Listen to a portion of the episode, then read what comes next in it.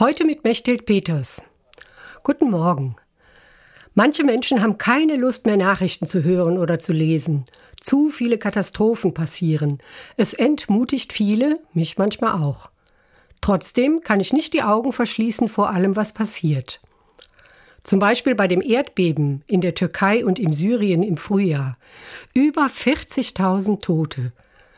Überall waren die Gebäude wie Kartenhäuser zusammengestürzt und hatten die Bewohner unter sich begraben. Nur in einer Stadt nicht. Die Stadt Erzin liegt mitten in der betroffenen Region, aber es gab kein einziges Todesopfer. Woran liegt das? Offenbar am Bürgermeister. Sein Name Ököş Elmasolu. Für die Tatsache, dass Erzin deutlich weniger schwer getroffen wurde als andere Städte, hat er eine ebenso einfache wie plausible Erklärung. Er sagt, ich habe keine illegalen Bauten und Bautätigkeiten zugelassen.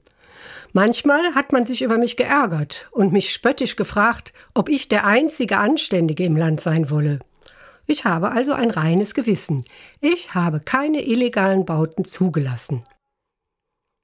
Elmar Solu hat seine Arbeit in Fragen der Bausicherheit nach bestem Wissen und Gewissen erledigt und damit wohl zahllose Leben gerettet. Ein wirklicher Lichtblick in allem Elend. Ein Mann, der sich nicht bestechen lässt. Ein Mann, der sich an die Gesetze hält.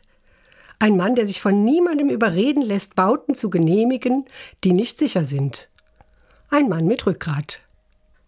Mechthild Peters, Kirchwald, Katholische Kirche.